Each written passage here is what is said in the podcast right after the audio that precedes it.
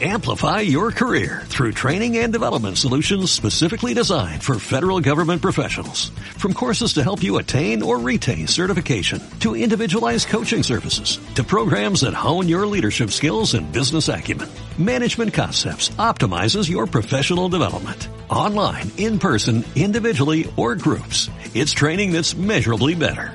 Learn more at managementconcepts.com. That's managementconcepts.com. Radio Sol, contigo siempre presenta Amateur, el podcast 100% fútbol. Iniciamos el cuarto capítulo de Amateur. Hoy día nadie puede decir que no tenemos un programazo. Titulamos este capítulo como Al ritmo del Waka Waka. Por acá, Molina Barría. Molina Barría. como siempre Valenzuela Pateraki. ¿Cómo está Nico? Bien, con la Valenzuela lista. Ah, Está listo ya, me parece súper bien. Oye, y eh, Campo Astorga, ¿cómo está? Campos Bien, Astorga. Marcelo, Nico, listo y dispuesto acá para lo que se viene. Oye, y tenemos, eh, no podía ser menos, tenía- teníamos que tener un invitado de categoría para, para este capítulo, un ex defensor eh, de vasta trayectoria en Chile y en el extranjero, Waldo Ponce, ¿cómo está por ahí? Hola, ¿cómo están muchachos? ¿Todo bien por, a- por acá, por Santiago? ¿Todo, todo tranquilo? Eh, un gusto que estés con nosotros en, en Amateur, nuestro cuarto capítulo, y poder conversar de, de este gran recuerdo, gran momento del fútbol, que fue la participación de Chile en, en Sudáfrica 2010. Vamos entonces al, al grano, conversemos de esa experiencia y partamos, eso sí, de a- a- antecediendo un poco a eso, al proceso de las clasificatorias. Chile logra un histórico segundo lugar, a, a un muy buen ritmo, Marcelo Bielsa a la cabeza. Y ustedes, ¿cómo eran las expectativas que tenían al, al, al ir a, enfrentar ese mundial? ¿Había algún jugador ahí que se arrancaba con los tarros, oye, vamos a ser campeón del mundo? O, y- o de repente la, la el mismo cuerpo técnico trataba de aterrizar un poco, un cuerpo técnico de experiencia. ¿Cómo fue ese proceso previo a- al mundial? Mira, eh, como tú bien dices, eh, yo creo que pa- para cualquiera fue sorprendente la campaña que hicimos para clasificar al Mundial. Sí. Haber quedado segundo en las clasificatorias eh, fue otro hito histórico dentro de todo lo que pasó en ese proceso eh, de ganar fuera de Chile, de ganarle a Argentina en un partido histórico también. Entonces, nosotros igual con la mentalidad de siempre, o sea, de, de querer ir a ganar todos los partidos. Y eso era un poco lo que se nos exigía de parte de la parte técnica y que nosotros lo asumimos de muy buena manera. O sea, todos, todos teníamos las ganas de siempre ir a ganar. Y al Mundial tampoco queríamos ir a solo participar. Nosotros siempre teníamos las ganas de querer hacer eh, buen papel, de por qué no pensar en, en- en pasar etapas. Y, y bueno, eh, todo- todas esas cosas congeniaron, yo digo, por la calidad de jugadores que habían, eh, por la mentalidad que traía esta generación, esta generación dorada que se le llama ahora, del ímpetu, las ganas, eh, las ganas de querer conseguir algo, y bueno, ayudaba un poco también de los que teníamos de un poquito antes, con un poquito más de experiencia, tampoco tanta, pero que pudimos hacer un, un gran mundial, pero bueno, con los nervios normales de lo que significaba jugar nuestra primera Copa del Mundo para, para Sí. todo en realidad. Oye, ¿y alguien ahí, alguno del plantel se arrancaba ahí con los tarros, te estaba con, con mayores ansias, no sé, había ahí como una apuesta interna, a lo mejor hasta qué, hasta qué etapa podían llegar? No, que, me recuerde que alguien me había dicho, no, vamos a ser campeones del mundo, así ya con toda la, con toda la fe. No, pero, pero sí, y yo, y yo lo cuento en realidad con todas las personas que puedo conversar este último tiempo, es de la- el convencimiento que tenían esta generación nueva que venía detrás, de- del convencimiento de querer ser los mejores del mundo. A lo mejor no salir campeón del mundo, aunque también lo siguen, yo digo que lo siguen pensando, pero de no sé, pues de Alexis de querer ser el mejor del mundo, de Arturo de ser el mejor del mundo, llegar y de no eh, no quedarse con nadie. Y, bueno, los que también estábamos ahí, eh, también vimos como hace barco de querer conseguir cosas importantes para Chile. Y bueno, después se, se corona con otra cosa que es la Copa América, pero, pero bueno, ese mundial yo creo que fue el pie, el puntapié inicial de todo lo que significó los grandes logros de la selección. Cuando nosotros nos recordamos de la selección del 2010, del Mundial, es recordarse de un proceso eh, súper exitoso en el fútbol chileno. Después de harto tiempo. Se ve una nueva forma de, de jugar, de ver el fútbol, una nueva perspectiva. Mucho de eso tiene influencia a Marcelo Bielsa, ¿cierto? Pero existía también un equipo de trabajo detrás de él que seguramente influyeron en, en ustedes, tanto como Marcelo Bielsa. Y teniendo en cuenta que el equipo era bastante joven, promedio, habían algunos chicos como Alexis o Vidal, Merel, que tenían 20, 21 años, y otro grupo un poquito más experimentado. ¿Cómo se maneja eh, este proceso, la experiencia, la ansiedad, los nervios, teniendo en cuenta la influencia de personas fuera de Bielsa? Como por ejemplo Bonini, Berizzo. Bueno, yo, la, la, cara, la cara visible en todo sentido de la parte técnica siempre es el técnico de fútbol, pero siempre hay un equipo detrás que aporta en, todo sentido.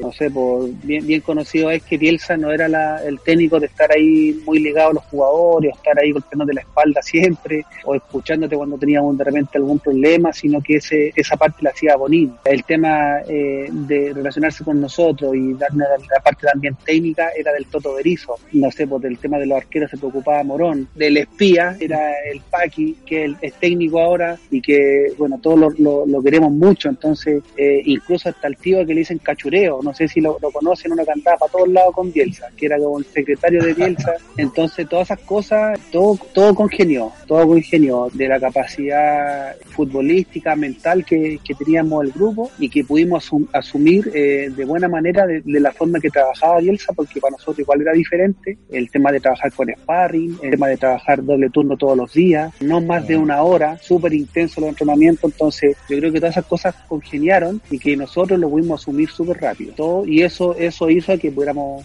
hacer partido histórico, clasificar a un mundial y después hacer un buen papel en el mundo. Ya directamente en, en los partidos, el primer partido contra Honduras, ¿puedes decirme cuál era tu expectativa al respecto? ¿Cómo veías tú enfrentarte a un debut mundialero? Bueno, yo en los primeros minutos estaba nervioso, nervioso, ansioso. Y de repente, cuando de repente salía la pelota o, estaba más tranquilo en la parte de atrás, sin que la pelota estuviera cerca mío, decía o me hablaba, me hablaba y decía, pero ¿cómo me voy a poner nervioso si es donde yo quise estar toda mi vida? Donde yo quise jugar, de donde era mi, era mi sueño. Entonces estoy cumpliendo mi sueño y ¿por qué me voy a poner nervioso si es lo que, es lo que yo tengo que hacer? Y yo, yo, lo sé, y yo lo sé hacer. Entonces, eh, después al rato yo creo que se fue pasando el primer partido. Después lo otro ya lo pude manejar de, mejor manera, pero el primer partido sí estaba un poco nervioso y, ansioso en realidad. Eh, sí, o sea, primero iba a preguntarle si habían quedado conformes con el resultado que obtuvieron. El primer partido eh, era lo, importante era ganar. Yo creo que eh, si después cuando nos perdimos algunos goles, me incluyo, me incluyo y que por favor no me lo recuerden, no, me lo recuerden, pero sí. ¿Qué pasó por tu cabeza? En ese momento? Bueno, en el fútbol, bueno, ustedes deben saber también que uno toma una decisión y la hace. Sí. Eh, tenéis, tenéis pocos segundos, porque después todos me decían, oye, ¿por qué no la paraste? Y tienen razón, ¿por qué no le pegaste con el, por qué no, le pegaste con el pie? Y también tienen razón, pero puta, uno... Son decisiones, ¿no? Sí, pues yo cuando veo que Arturo baja la pelota con la cabeza, yo digo voy a cabecear. Y cabeceé y cabeceé para el lado que justo los quiero se tiró. Entonces, no sé, pues el, el gol que, que, que aportó la clase clasificación a Sudáfrica, que fue el mío contra Colombia, y si en el Mundial le pego con el hombro, capaz que hago el gol de vuelta. ahora, ahora, dicho tengo dos goles de hombro, o sea, qué, qué crack esa, esa, esa, historia. Entonces, yo tomé la decisión de cabecear y claro, después ahí con, viendo con, con más tranquilidad eh, pude haber tomado otras decisiones, pero yo la primera que tomé fue esa y la ejecuté nomás. Y a propósito de eso mismo, ¿cómo era el tema de las bubucelas? Bueno, cuando, cuando uno eh, cuando uno ya está jugando como que se, se le olvida todas las cosas que están pasando afuera o no se da cuenta. Pero sí era, era, era fuerte, era medio incómodo en realidad estar escuchando cada rato la bubucela y uno, uno de repente lo notaba más cuando entraba a ver la cancha antes del partido, que nosotros ah. entrábamos a ver el pasto y ahí no, era insoportable de repente el, sonido, pero bueno, ya después jugando uno, uno no se da mucho cuenta de, lo que pasa afuera. Viéndonos un poquito en, en análisis táctico, ¿cuál es la explicación de que en el Mundial, luego de un exitoso desempeño con línea de 3, hayamos jugado por línea de 4? Eso habría que preguntarle al profe Bielsa. Podríamos conseguir el número ahí, ahí a ver si y llamarlo al tiro. Y llamarlo y sacarlo a duda al tiro, yo también. Lo, que pasa es que nosotros también dependíamos de cómo jugábamos de acuerdo al rival. Bielsa era, era un estudioso, si no, bueno, el Paqui no hubiera tenido pega, pues entonces nosotros siempre jugábamos en base un poco a lo que jugaba nuestro rival. Y, bueno, hay, hay historia, hay un jugador, el, Colocho, en un, partido lo metió y lo sacó en el entretiempo, porque también se había equivocado en, en, la parte táctica de la forma que no iban a jugar. No sé, pues otra historia con Bielsa, un partido en el Nacional, creo que fue contra Uruguay o, o contra Colombia, eh, ya había calentado el equipo titular y cuando volvemos de, del calentamiento eh, dice no, me equivoqué, sales tú, no me acuerdo los nombres, sales tú y entras tú, así de una y todos quedamos, pero, pero ¿cómo? Si ya, ya todos, ya todos calentamos, pero ¿cachai? Que él, él se basaba mucho en el equipo que no íbamos ¿Y a ti qué te sentaba más cómodo, jugar con línea de 4 o jugar con línea de 3 en el fondo? Mira, yo siempre fui libero, yo le decía y le metía ficha, en ese tiempo, imagínate, yo jugaba con el Gary y con Arturo ahí de repente delante mío, y yo le decía, ustedes déjenme los blanditos que yo salgo jugando, así que Así que no, los otros les, les metía ficha como loco, los mandaba ahí como perritos a marcar y yo salía jugando ahí con tranquilidad. Pero mi puesto natural siempre fue libero. Claramente después me fui acostumbrando a jugar con, con línea de cuatro, eh, incluso, me, eh, incluso me acomodaba más jugar por izquierda que por derecha. En la U jugué muchos años eh, por izquierda más que por derecha y, y bueno, de, después se fue dando que, que Bielsa jugaba muchas veces con lídero y, y, ese siempre fue mi puesto natural. Y respecto del, del también a un, un tema de análisis táctico, claro, uno podrá decir, habrá que darle, como nos dijiste recién, habrá que preguntarle a Bielsa, pero viéndolo ya fríamente, años después, eh, en particular respecto al partido con Suiza, ¿ya? donde Bielsa tiene eh, en parte la genialidad de hacer tres cambios que resultan ser determinantes en el resultado del marcador. Valdivia da el pase gol, Paredes, centra y Mara González cabecea y hace el gol, que son los tres cambios que hace Marcelo Bielsa. Y a ese respecto, lo que nos gustaría preguntarte es, ¿no sienta mejor o encaja mejor en ese equipo, en este mismo contexto de la línea de tres, ¿cierto? Ese 3-3-3-1-3, eh, jugar con un hombre en punta de referencia y no ese 9 falso que de repente ocupaba con Valdivia y jugar con un creador eh, más clásico como Valdivia que, bueno, para muchos y también para mí es el, no sé, quien mejor se entiende con, con la pelota y quien mejor entiende el, el, juego, especialmente con el tema de los pases filtrados. Claro, eh, a lo mejor ahí, ¿qué, ¿qué nueve de área neto teníamos? Teníamos al Chupete y a Paredes, Paredes entre comillas, porque Paredes de repente en ese tiempo no sé si era tan nueve de área como lo es a lo mejor ahora. En ese tiempo igual, como te digo, igual puede haber jugado ahí, pero no, no sé si era tan tanto como a lo mejor lo era Chupete. Eh, Chupete llegó me, medio tocado al, al, Mundial, medio lesionado, entonces por eso a lo mejor no teníamos esa referencia. Ahora, eh, Bielsa siempre tenía esas cosas o, decisiones especiales no sé, eh, recuerdo un partido eh, preparatorio en, en, México donde tú, tú, ves la alineación o la formación, no tenemos ningún 9, jugamos con puros mediocampistas, sí, o no tenemos ningún delantero. Eh, ustedes, no sé, busquen, es, busquen esa formación y, y, jugó el pájaro Valdés, jugó el mago, eh, no, no, me acuerdo, parece que Marc, no me acuerdo, pero no teníamos un delantero y los otros todos eran mediocampistas, entonces tú decías, chuta, pero ¿quién va a jugar de nuevo? ¿Quién va a hacer los goles? Porque tenemos puros pases nomás, entonces tenía, tenía esas cosas especiales y que él lo hacía porque también conocía mucho de nosotros. ¿No? Él sabía que de repente un jugador te podía rendir en esta, en de esta manera. Para el rival necesitábamos uno que de repente, no sé, fuera un punta neto y que después se recogiera al, al medio y eso les desordenaba mucho. Entonces, anda a saber qué pasaba un poco con, con la cabeza de, del profe para tomar esas decisiones así. Bueno, de esa misma manera, el partido con España, eh, bueno, en el, en el papel siempre fue difícil porque España ya era candidato, pero en la cancha igual vimos a un Chile, si bien nervioso, pero igual con ganas de, de demostrar cosas.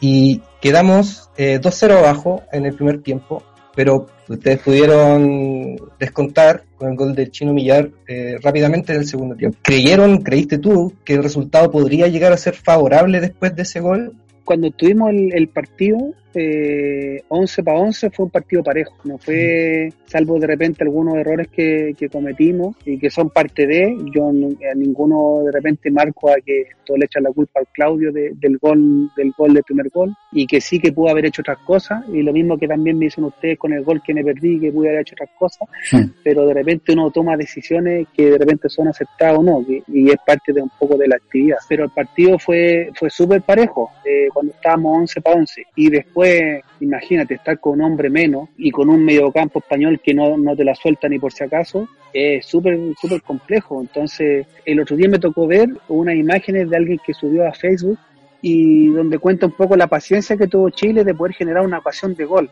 Imagínate, yo, yo en, la jugada de, no sé, pues de un minuto antes del gol, yo toqué la pelota dos veces. Entonces, imagínate, tratar de poder hacer eso contra un equipo español que, que no te presta la pelota, era súper era súper difícil. Pues entonces, nosotros, capaz que sí, a lo mejor entramos medio, medio nerviosos, porque todavía no estábamos clasificados, necesitábamos de repente algún resultado para caer, no depender nada más que de nosotros, pero claro, eh, era súper difícil jugar contra en ese tiempo porque fue el campeón del mundo.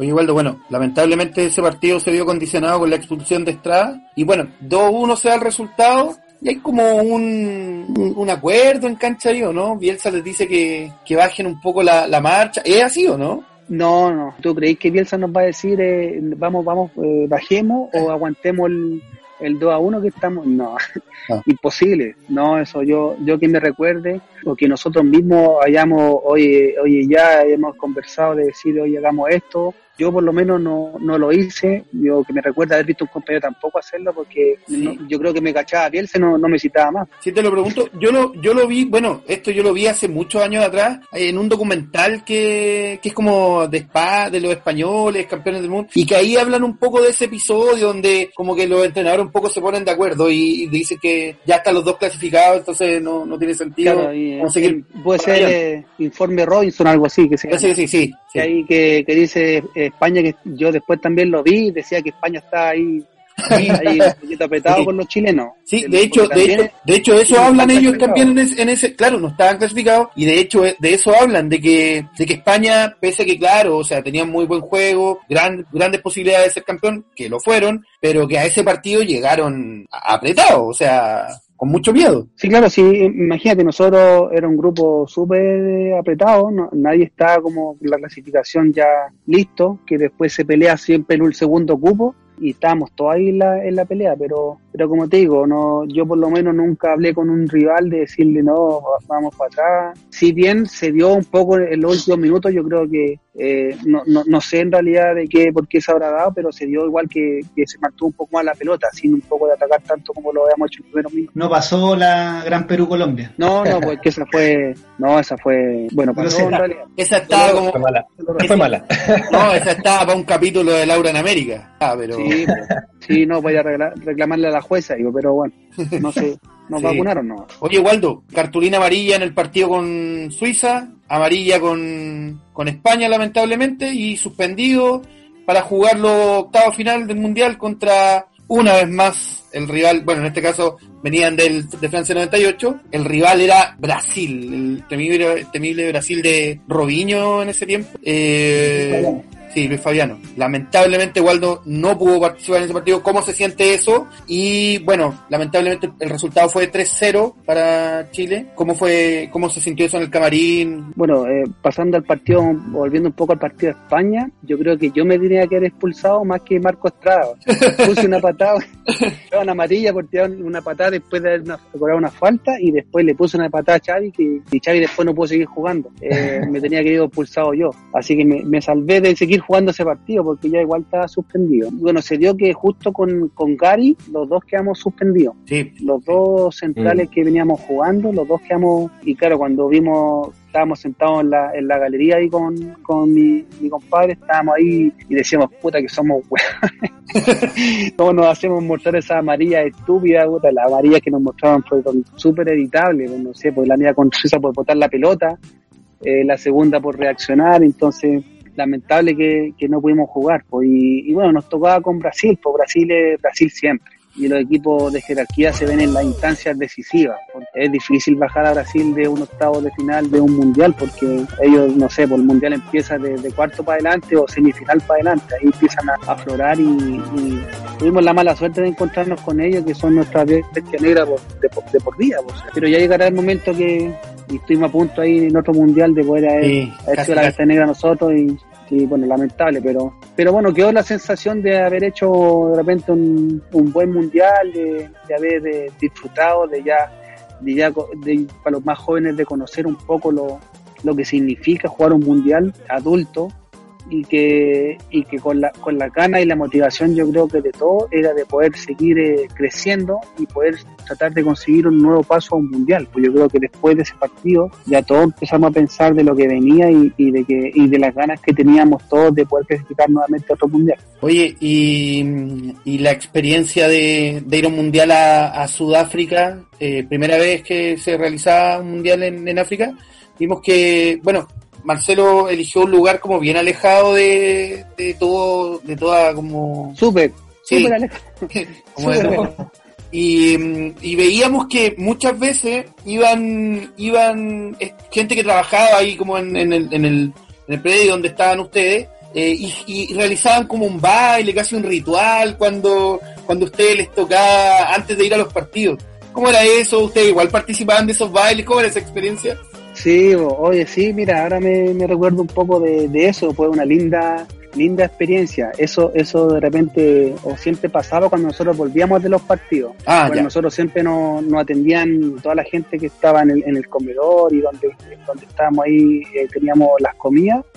Y, y bueno, después que nosotros volvíamos de los partidos, se paraban todos fuera de ese salón y nos empezaban a cantar, no sé, pues, eh, canciones africanas, hacer como rituales así. Y bueno, nosotros lo- o los más peluzones o todos en realidad nos metíamos en el medio a bailar ahí como todo. Y bueno, es súper linda, súper linda experiencia, eso, súper, lo pasábamos bien igual y como que recibíamos el cariño de la gente que nos estaba ayudando en ese momento.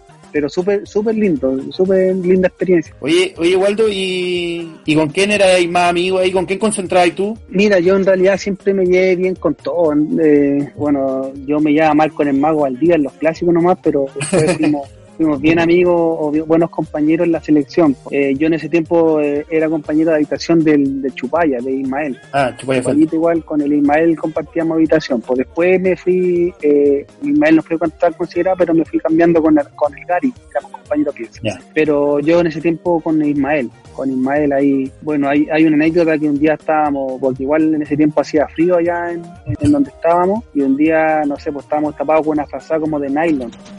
Eh, y, le, y entra Bonini a la habitación nuestra y no, y nosotros dice, pero profe, estamos cagados de frío, puta, arreglen la calefacción o mándenos más frazadas. Y nos dice, pelotudo, tápense con esta frazada. Tiene una frazada de lana, pusimos esa frazada de lana, cero problema, cero problema. Ahí reclamando con el, con el guaso, de, estamos cagados frío y el pelotudo, ¿cómo se nos están tapando con esta frazada? Esta cuestión no cubre nada el frío, es más linda que lo que cubre el frío, tápense con esto, pelotudo. Ahí no, solucionó el problema el viejo, el viejo Bonini. Oye, eso, ¿y el, el profe el Bonini qué tal? El ¿Cómo era el, viejo? Bien, pues bien, pues bueno, yo de verdad eh, como que sentí la, la muerte del, del profe, pues yo, yo lo fui a ver en el tiempo que estuvo mal aquí en, en Santiago y no me atrevía a, a, a entrar a verlo. Estuve con su familia igual, pero yo me quise quedar con el recuerdo del profe Bonini estando bien. Y, y no, el viejo era como el papá de nosotros, eh, teníamos la confianza de, de poder contarle lo, lo que nos pasaba, de que de comunicarle algunas cosas que no nos gustaban y él siempre estaba dispuesto a poder cooperar y ayudar. Yo creo que eso fue lo que lo que dejó la huella de él, pues, porque si ustedes no sé, pues recuerdan, eh, él en el Mundial de Brasil trabajó para un canal de televisión y todos los muchachos lo fueron a saludar. Sí, sí, sí. Entonces ese gesto eh, quiere decir algo, porque el, que el hombre igual hizo bien las cosas y que nosotros lo queríamos lo queríamos harto. Oye, Waldo, y ya terminando un poco el, el- ese mundial, ¿con qué partido te quedas tú? el, el debut, el debut, de, de poder disfrutar de lo que de lo que significa jugar un mundial, de, de cumplir un sueño, de cumplir un sueño desde niño. Y recuerdo y recuerdo una de las charlas de, de Bielsa, de que nosotros pensáramos en realidad de todos nuestros amigos o toda la gente que quisiera estar en el puesto de nosotros. Ustedes piensen en todos los, decía, en todos los compañeros de escuela de fútbol que tuvieron, en todos los compañeros de cadete que estuvieron, entonces yo a mí me dejó bien marcada esa charla que tuvimos con él porque de verdad fue emotivo y eso fue en el debut, fue cuando, cuando debutamos y bueno, de, de cumplir ese sueño, de cumplir ese sueño de poder de jugar una Copa del Mundo, de defender a tu país, de cantar el himno fuera de Chile, eso igual para mí ha sido, ha sido impagable y un recuerdo que voy a tener por siempre. De ahí, del- de esos partidos que jugaste en el Mundial, algún delantero que tú hayas dicho, pesado o, un jugador que lo haya visto jugar en la cancha y haya dicho, oye, este es muy bueno, no algo que te haya sorprendido jugando ahí? No, sé que el, el, mundial siempre pudimos estar ahí como controlados en, el sentido a nivel defensivo. Pues. Tuvimos a lo mejor pasar, eh, nos pasamos vergüenza por lo menos dentro de la, defensa, lo que jugamos en, ese mundial lo hicimos bien. Waldo Alonso Ponce Carrizo, oye, muchas gracias por participar el día de hoy en, en Amateur, capítulo número 4, al ritmo del Waka Waka, y, y bailar el Waka Waka, ¿o no?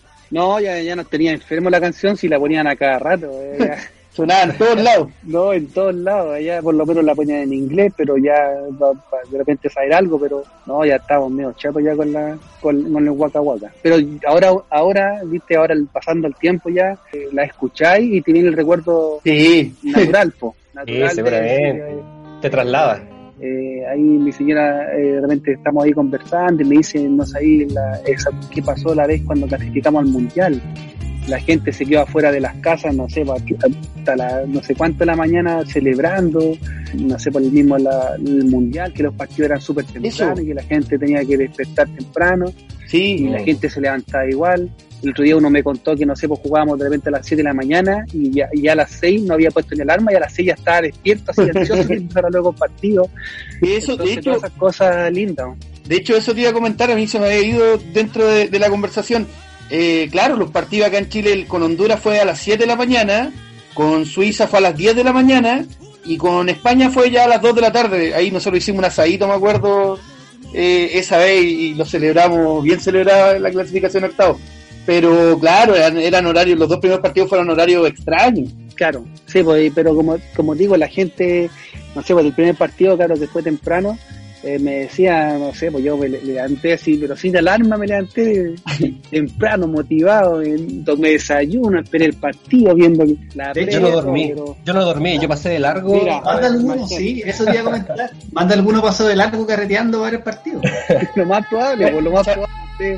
Y, bueno, eh, nosotros a lo mejor somos medio ahí de, de, de edades parecidas, entonces, bueno, cada uno tiene como una, una edad que, que, te marca de repente algún, algún suceso deportivo, mundial en este caso. Y claro, yo me crié de repente con el mundial de, de Francia.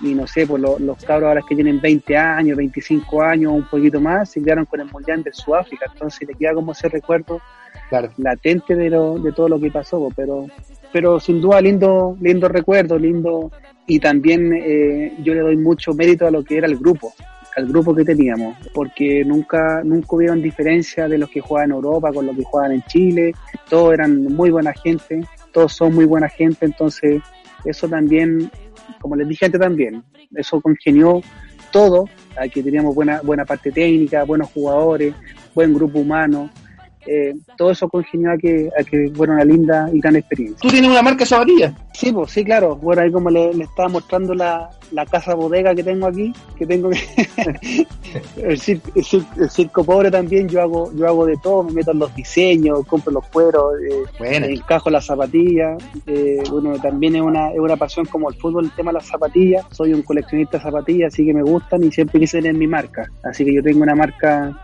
Aria se llama mi marca de zapatillas, eh, para que igual ahí la gente la pueda seguir y pueda comprarme zapatillas que estos momentos han sido difíciles, y bueno, en eso en eso estamos dedicados un poco ahora. ha sido difícil, bueno, también tengo otro emprendimiento acá en Santiago, es una serviteca, como un taller mecánico que hago cambio de aceite y todo lo que significa la mecánica rápida. Ah, y también ha estado súper complejo por el tema de, las cuarentenas, eh, de que la gente anda poca gente en la calle, entonces, así que bueno, por ahí vamos, ahí vamos, hay que seguir ahí poniéndole el pecho nomás y ojalá que termine pronto esta, esta, Que pasemos este que vuelva al fútbol.